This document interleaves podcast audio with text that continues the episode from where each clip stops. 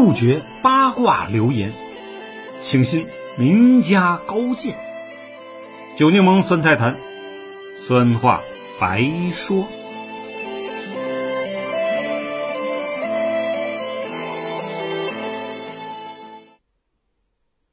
朋友们，大家好，我是九柠檬。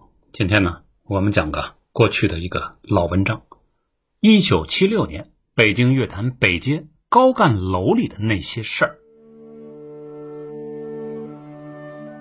一九四九年十月一号，天安门广场红旗招展，锣鼓喧天，广场上三十万群众急切地等待着见证历史的那一刻。几名中苏记者被特许在天安门城楼上为开国元勋拍照摄影。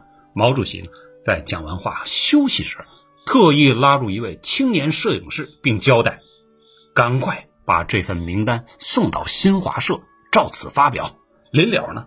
又不放心的叮嘱道：“你小心这张字条，千万别弄丢了。照此发表，不要漏掉名字。”这位青年摄影师的名啊叫李普，他有幸参与了这一伟大时刻，并撰写了被多种教科书引用的《开国大典》纪实报告。而下面的文章呢，是他的妻子沈荣写的那部《红色记忆》中有关1976年前后那段不平凡的经历。我们呢？看惯了大历史，沈荣的这部书，某些章节却是以工作人员的角度、家属楼各个居住者的角度来描绘的，因此很特别。九柠檬呢，借这段国庆假期啊，打算用两集时间介绍下其中的一篇文章。在朗读前呢，我还是想啊，介绍一下沈荣以及她的丈夫李普的身份。沈荣，苏州人，一九三八年加入中国共产党。他父亲沈泽仓原是蒋介石的侍从室主任、钱大军上将的一名亲信。抗战时期，老沈曾任国民党后方勤务部特别党部的少将书记长。沈荣啊，多次从其父亲公文包里获取了绝密情报，然后通过八路军重庆办事处传到延安，因此立了大功。而本文里的男主人公李普呢？是沈荣的丈夫，他的家庭也不一般。祖上是曾国藩大将李旭斌，家境殷实。三四十年代呢，他与妹妹李刚啊，先后在重庆新华日报社工作，因此才出现文章开头的那一段。特别要说明的是，李普的妹妹李刚是叶帅的秘书，他参与了。负责以北平和平起义的谈判任务，后来成了叶帅的第六任妻子，生下了儿子叶选莲，女儿叶文山。叶文山后来嫁给了开国中将余秋雨的公子余芳芳，如今的少将李普、李刚、沈荣全家可说是共和国的出力者、见证者，根红苗正。当时呢，北京沿长安街一带啊，都是机关大院或家属区，三里河月坛北街。住着毛泽东的秘书叶子龙，贺龙元帅的女儿贺杰生。街对面呢，还有医学泰斗吴阶平、文化名人贺敬之、科研、美术漫画类大师华君武、蔡若红等。而本文中坐红旗轿车的神秘女护士，以及呃主席的生活秘书张玉凤等啊，也与李普、沈荣夫妇住在一座楼里。此外，月坛北街西头啊是钓鱼台国宾馆，南侧是二炮大院。隔着长安街是真武庙，广电铁道部、全国总工会、国务院机关的宿舍区就建在此处。不经意间，您就会碰上侯宝林、刘宝瑞、导演王福林、大鼓单弦表演艺术家马增芬、马增慧等。真武庙西侧不远处木须地干部楼住着李瑞、丁玲、黎树，也包括后来的王光美、陈永贵等。再往西呢，全是部队大院了。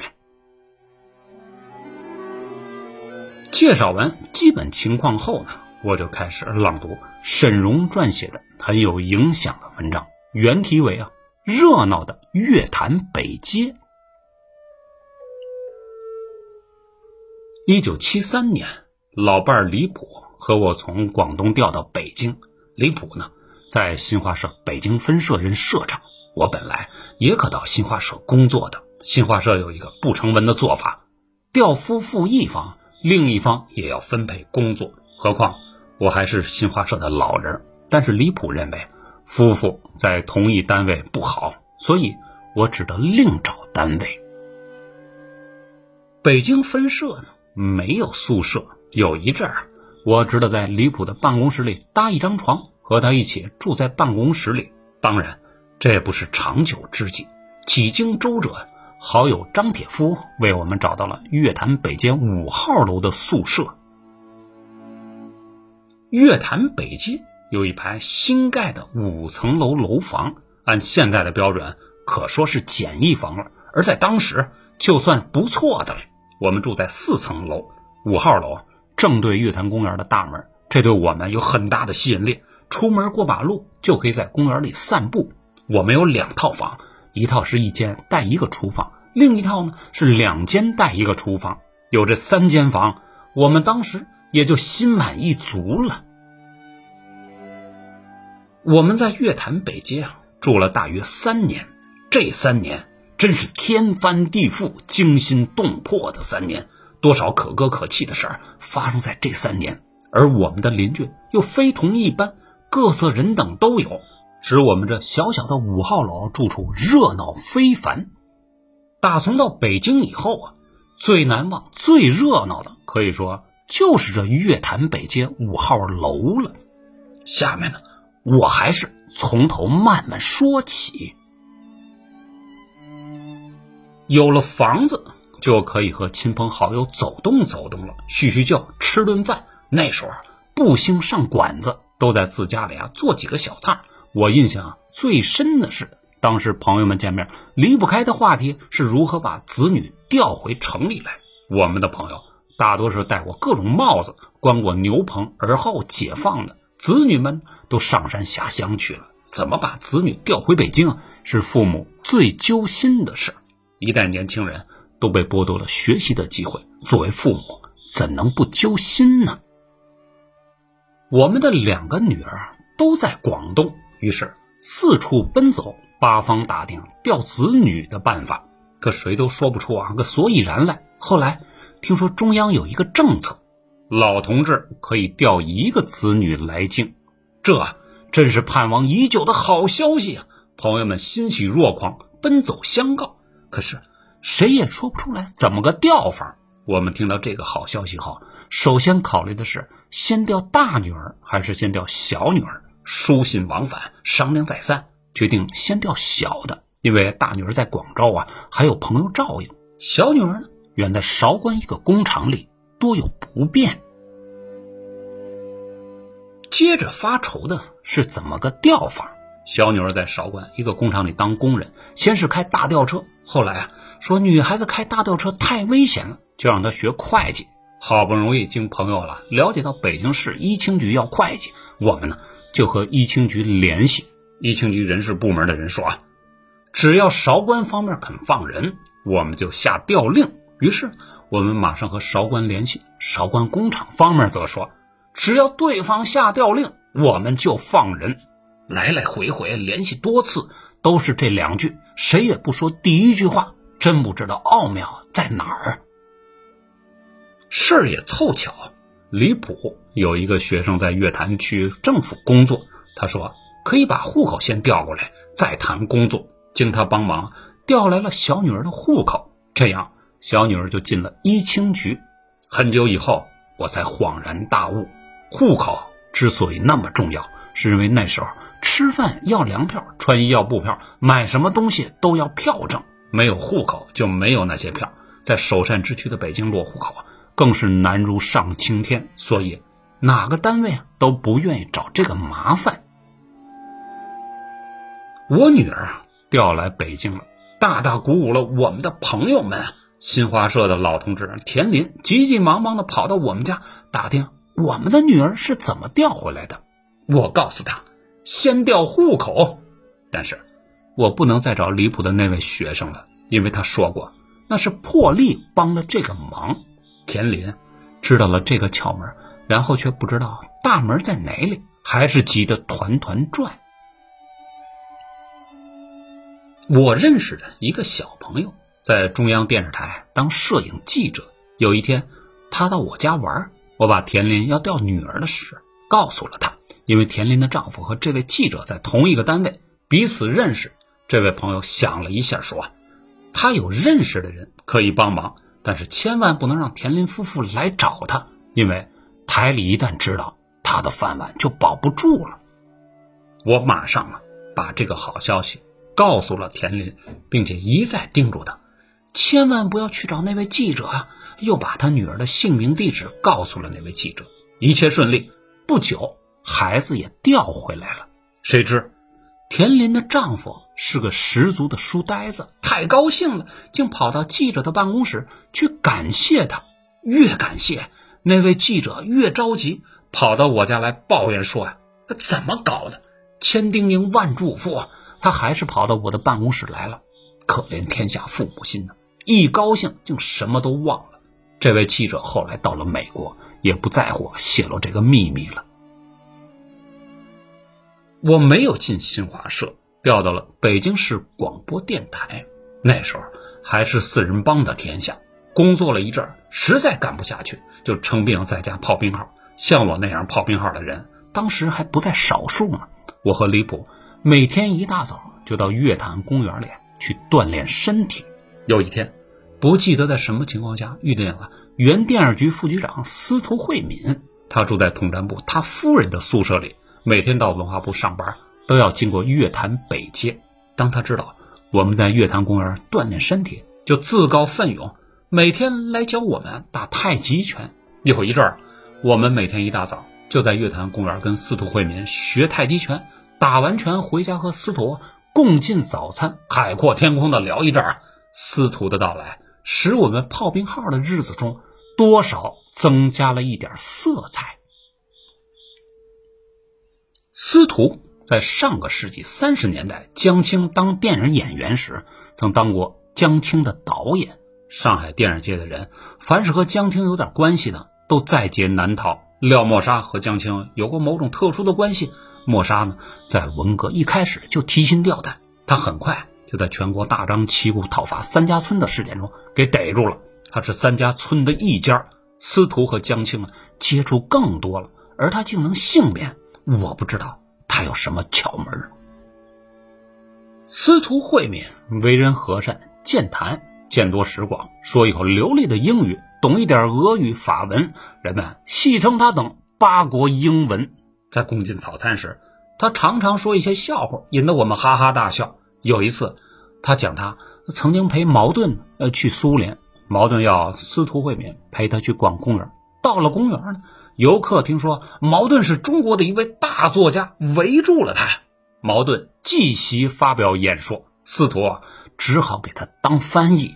司徒会面后来说：“我懂得的俄文有限，一般日常英语可以对付，而茅盾大讲特讲文学，我没办法，只好呢，茅盾说茅盾的，我翻译我的，翻来覆去啊就讲中苏友谊，因为我只会说这两句呀。”虽然我们一天不落的在公园里跟司徒学拳，不记得学了多久，但是始终没有学会。我们的好朋友中啊，有三位解放初曾在汉口《长江日报》用马铁钉这个笔名发表一系列杂文的。这时候杂文名噪一时，后来结集出版，洛阳纸贵。这三位朋友是诗人郭小川，后来呢，当北京市委宣传部部长的张铁夫啊，和人民日报副刊主编陈孝宇。我们到北京时，郭小川听从友人的劝告，到河南躲了起来。陈孝宇啊，在文革开始不久自杀了。他是啊副刊主编，理所当然属于文艺黑线人物。批斗文艺黑线人物，他被拉去陪斗了一场，就自杀了。听说他陪斗以后回到家里，又挨家人批斗，红卫兵批斗，那是造反有理，革命有功，当然不问是非，不分青红皂白了。无独有偶啊，郭小川的妻子也在揭发郭小川，所以有人叫郭小川赶快躲起来。有一天下午，郭小川的小女儿梅梅来我们家，她说她在外面听到一些说法，回家说了说。他妈妈马上记下来，梅梅吓坏了，不敢再回家，在我们家吃了晚饭，马上乘火车到河南他爸爸那里去了。这一场革命真是史无前例，妻子出卖丈夫，妈妈出卖女儿，人们难道真是疯了吗？郭小川死得很奇特，刚粉碎四人帮，他十分兴奋。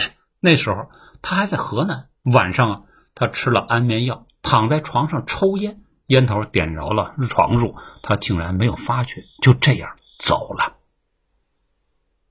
马铁丁中啊，仅剩的一位张铁夫住在月坛南街，离我们家很近呢。我们经常往来，我们经常呢在他家吃饭，有时呢还住在他家。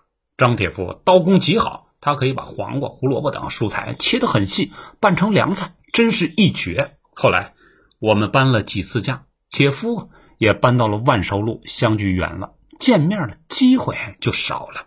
去年。我们特地买了一盆牡丹花去看望他，他正在吸氧气，哮喘很厉害。谈到马铁金那本杂文时，他叹了一口气说：“马铁丁分家了，这真是啊，有讽刺意味。”他说：“最早是陈孝宇的妻子把马铁丁杂文集中陈孝宇的文章抽走了，要另外出书。接着呢，郭小川的妻子也把郭小川的文章也抽走了。”他说。剩下的就是我的了，真不明白这两位妻子吃错了什么药了？是差那点稿费吗？我们住的四层楼还有一套房子是三间一套的，他们的房门对着我们两间一套的房门。我们的这位邻居叫叶子龙，是大大有名的跟随毛泽东多年的秘书。我们两家的房门常常是敞开的，互相。常来常往，叶子龙啊，带着一个女儿和一个小外孙住在那里。叶子龙那时候还没有解放，他身强力壮，精力充沛，很会生活，又健谈。在生活方面，他是我们的顾问。那会儿姓叫师傅，我们都叫他叶师傅，因为像我们这一号人，称什么长啊不合适，称同志啊既生分又不知道对方有没有什么问题。称师傅还带点工人阶级的味道。现在想来，称师傅充满了时代感，妙极了。叶祖龙的小女儿啊叫二娃子，是陕北人的叫法。小外孙才四五岁，有时候他们出门就把他放在我们家。叶师傅做的豆腐乳赛过任何店里买的。他教给我做法：先把买来的豆腐蒸一下，然后。切成小方块，让它发霉，用小茴香、盐、辣椒按一定比例和匀。等豆腐霉到一定程度，把每一块豆腐先在酒里蘸一蘸，再和上呢那些沫沫，放在瓶里。大概一星期以后，打开瓶盖，香气扑鼻，味道鲜美。叶师傅啊，还会腌雪里红，他用小鱼干放点辣椒炒雪里红，又是一道美味佳肴。叶师傅做了什么好菜？总要给我们一点尝尝，我们家做了什么好菜，也要送一点过去。我曾想，叶师傅当了那么多年毛泽东的秘书，一定饱读诗书，满肚子译文趣事。可是，我不知道他愿不愿意和我们谈这些，所以不好贸然问他。有一天，他问我愿不愿意帮他一个忙，我说，只要我能干的，一定帮忙。我原以为是什么生活上的事儿呢，大大出乎我意料之外的是，他要啊帮他写一份检讨，检讨什么呢？他说，很简单，就是检讨安窃听器的事儿。我完全不知道安窃听器啊是怎么回事。叶师傅告诉我，完全不是什么窃听器。那时候中央开会或毛泽东找人谈话。毛的讲话都要记录下来，有时候听不清、记不下，中办的人啊商量，按一个小小的麦克风把老人家的话录下来，然后按录音整理记录。过了一阵儿，被毛主席发现了，这就成了私自安窃听器的大事儿。这事儿涉及的人很多。我问叶师傅：“那怎么检讨呢？”他说：“不牵扯别人，只说我不对就行了。”我按他的要求。着句着针的写了一份检讨，叶师傅居然还相当满意。打这以后，我们的话题呢就逐渐转移到他当秘书时的情况来。话匣子一打开，可以看得出来，他虽然被撤了职，但对他的老上级还怀有深深的感情，对他的秘书工作更是津津乐道。他说，他长期是主席的生活秘书，主席生活上一切事务他都管。毛泽东呢，要做衣服，不用到裁缝店里去，也不用要裁缝来当量尺寸。叶师傅记得住他的身高、臂长、袖长的腰围等等尺码，他只要到洪都服装店选好衣料，让店里照他说的尺码做，做出来的衣服保准合身。他做的豆腐乳啊，也是毛主席最爱吃的。叶师傅很怀念贺子珍，经常呢。讲当年在延安，他妻子怎样和贺子珍躺在一个炕上聊天。贺子珍的女儿李敏呢，也经常到月坛北街来看望他，他也领他到我们家来介绍给我们。